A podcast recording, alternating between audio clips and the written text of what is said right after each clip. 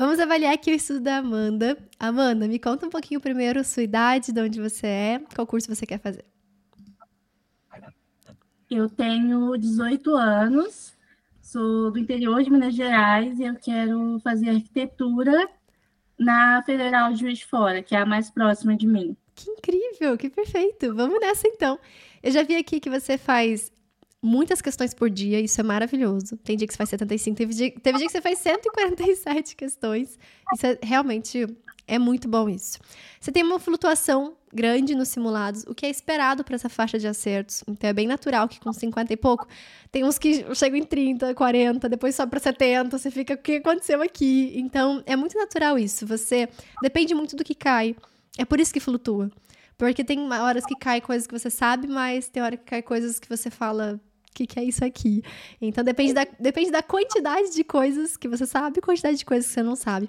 Claro que com o passar do cronograma, conforme você vai evoluindo o cronograma, também isso vai diminuir, porque cada vez menos vão aparecer temas que você nunca viu na vida, cada vez menos vão aparecer temas que você não saiba. Então essa flutuação ela vai diminuir. Então não se assuste. É normal você ter um 70 e um 30. É normal, isso acontece, tá bom? Vamos seguir aqui então. Aqui vamos. e você tem alguma dúvida sobre o seu prontuário? Quer falar sobre algum ponto específico que você queira melhorar no seu estudo, alguma coisa assim? eu quero melhorar, com certeza, são essas porcentagens mais baixas aí, física, matemática. Mas é Perfeito. aquela coisa, eu consigo subir e depois de.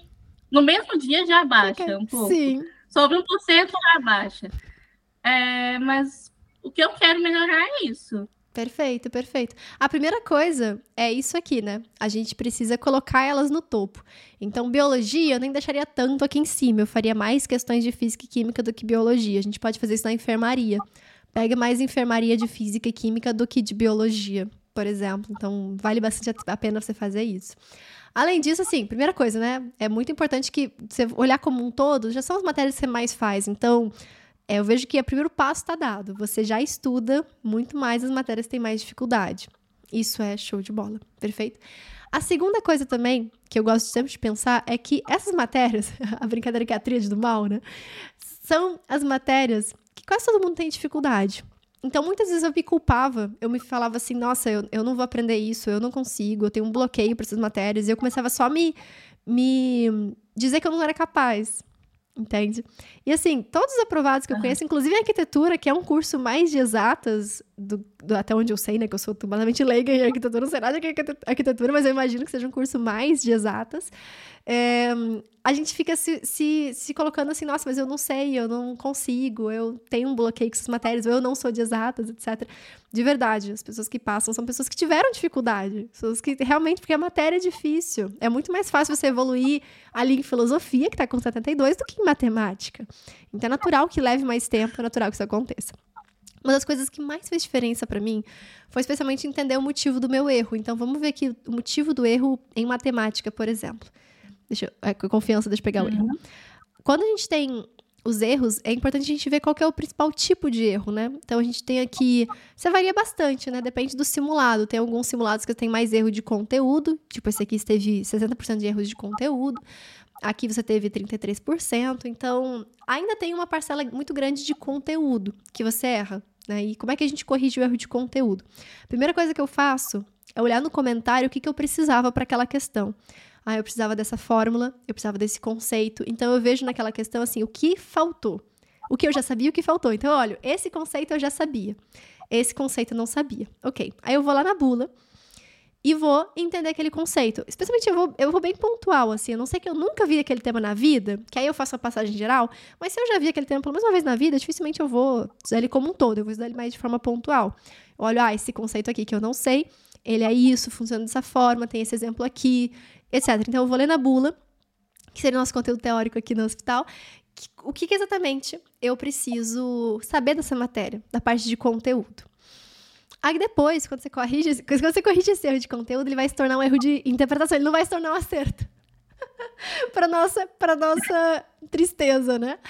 É, ele não se torna um acerto, ele se torna um erro de interpretação, porque agora você sabe o conteúdo, mas você não sabe ainda resolver todas as questões que tem sobre aquele conteúdo. É natural. Então agora nosso próximo passo é encontrar essas questões de interpretação e aí o que eu realmente faço, que me ajuda muito, quando o meu erro de interpretação é buscar próprio, a própria resolução da questão. Porque teoria, eu olho assim e falo, eu sei a teoria? Eu falo, cara, eu sei toda a teoria que tá nessa questão. O que eu não soube foi interpretar, que são esses azulzinhos aqui intermediário, né? Essas vezes de interpretação. Teve aqui que você teve 24% de erro de interpretação, 28%, então também é muito significativo para você. Que é quando você sabe a matéria inteira daquela questão, mas você não sabe, você não sabia aplicar, você não sabia o, ca o caminho para percorrer. E aqui é uma coisa que me ajuda muito é isso. É, dá trabalho, dá muito trabalho, mas dá muito resultado também. Que é, você encontra onde você travou na resolução, você fecha a resolução e tenta de novo fazer sozinha. Aí você travou de novo, não conseguiu, faz esse processo até você conseguir resolver a questão inteira sozinha, sem, sem suporte, sem olhar na fórmula, sem olhar a resolução, sabe? Dá um trabalho danado fazer isso para todas as questões que a gente erra por interpretação, mas sério, dá muito resultado. A gente começa a entender e aplicar de verdade, porque um dos maiores erros que a gente comete é ler a resolução e falar: "Ah, entendi". E passar para frente. A gente entendeu, mas a gente não consegue fazer sozinho. Aí a gente erra de novo. E última etapa é o erro de distração, que eu não vou falar muito aqui, porque apesar de você ter algum, alguns erros de distração, eles vão entrar mais em outro momento. Então aqui eu focaria principalmente em erros de conteúdo de interpretação. Focando, se eu não sei algum conceito, eu vou para teoria. Se eu não sei algum se eu não sei resolver a questão, eu vou pro comentário. E tem a aula também, que eu uso mais em útil caso, quando meus erros de conteúdo acabam não melhorando porque eu não tô entendendo. Então, às vezes acontece. Se for uma coisa pontual, eu não vou pra aula. Porque aí, ok, vou naquela parte pontual. Mas se for uma coisa bem global, assim, que eu tô com um problema global na matéria de entendimento, olha, eu realmente não entendi a matéria, é o último caso que eu vou pra aula. Mas assim, é, é, raridade. Eu sempre prefiro tentar entender com a resolução e com a bula, porque é muito mais rápido. Enfim, basicamente, se você fizer isso para as matérias então, exatas, vai te ajudar muito. Mas segue aí. O que você vai perguntar? Não, a minha questão é essa, porque assim, é, as matérias do segundo dia, eu tenho muita dificuldade em entender, a maioria, só lendo a bula. Tipo assim, eu leio a bula uma, duas vezes, e eu não consigo entender pela bula. Eu acho uma coisa muito, por demandar cálculo, eu acho muito técnico ali a explicação só da bula. É uma explicação ótima, mas assim, eu, eu não consigo entender. Então, o que acaba fazendo com que muitas vezes eu tenho que recorrer para a aula mais vezes do que seria necessário. Entendi. Pergunta: você faz, antes de você ir para a bula, você faz questões? Sim. Ok? Sim. Isso é uma coisa importante, porque se a gente lê a bula sem nem ter feito uma questão, fica aquela coisa de caramba, que negócio é esse, né? E é uma coisa que eu sempre gosto de fazer. A bula, ela vai ser mais teórica, né? É natural isso. Mas eu sempre associo isso com as questões. Então, ah, aquela parte que eu vi na questão aqui e tal. Então, é também outra coisa que eu sempre digo. É natural que a gente não entenda a bula como um todo, porque ela vai ter muita coisa também mais avançada. Então, a bula não serve para você entender tudo de primeira ela serve pra gente, opa, errei esse conceito, eu vou aqui na bula para entender esse conceito. Entendi esse conceito? Apliquei na questão? Ok. Então, é um estudo que você não vai entender tudo de cara. Ninguém entende. Às vezes nem, nem com aula, né? Às vezes também. Então, eu digo que esse conhecimento teórico, ele é um conhecimento que a gente vai fazendo por partes. A gente vai primeiro errar muita coisa, a gente vai descobrir o que, que a gente não sabe. Tem horas, assim, tinha matérias que eu juro, a única coisa que eu tinha entendido é, eram, tipo, os nomes dos temas, sabe? Da, da, das coisas. Eu vou dar um exemplo de uma coisa que eu tive muita dificuldade no início, que é até uma matéria que não é nem exatas pura, né? É biológicas, que é biologia, a parte de um, tradução e transcrição de DNA. Né? Transcrição e tradução. Hum. Enfim. Aí, eu lembro que eu, eu li esse negócio de códon, anticódon. Eu ficava assim, Senhor amado, quem é códon, quem é anticódon, quem é RNA, quem é. Eu, eu, fiquei, eu fiquei muito tempo ali só para entender, assim, só para saber quais que existem os termos. Porque eu realmente, quando eu chegava uma questão, não sabia fazer. Eu voltava lá, eu lia de novo, etc. Mesma coisa das me meiose mitose, né? Tem hora que a gente lê assim, sei, não sei, mas eu sei que existe um negócio aqui Fuso mitótico, ok, eu sei que existe. Tem outras coisas também, por exemplo, que eu erro até hoje. Até hoje eu troco. Ah, separação de cromátides irmãs, cromossomos homólogos. Tem umas coisas assim que às vezes você não vai ter tudo na ponta da língua naquele, naquele momento, mas você vai. Tipo, eu sei que isso aqui existe. Tinha hora que na primeira lida da, da bula, eu sei que existe. Eu entendi? Não, mas eu sei que existe. E, e assim que a gente vai construindo conhecimento também. A gente não vai entender tudo 100% de primeira. não vai. E especialmente matérias que a gente tem dificuldade como exatas. Então tá tudo bem você ter que voltar ali várias vezes. Porque cada vez que você volta fica mais uhum. claro. Essa é uma pergunta que eu acho a mais importante. Quando você volta várias vezes pra bula, fica mais claro para você? Tipo, tem coisas que você não tinha entendido que você começa a entender? Ou não? Eu acho que eu tenho mais facilidade encontrar essa clareza quando eu estou fazendo a questão mesmo. Sim. Falar, tipo, ah, então é dessa forma, né? Uhum. Era isso que estava faltando para eu poder resolver. Sim, exato, exato. E é, é sempre fazer essa, essa associação.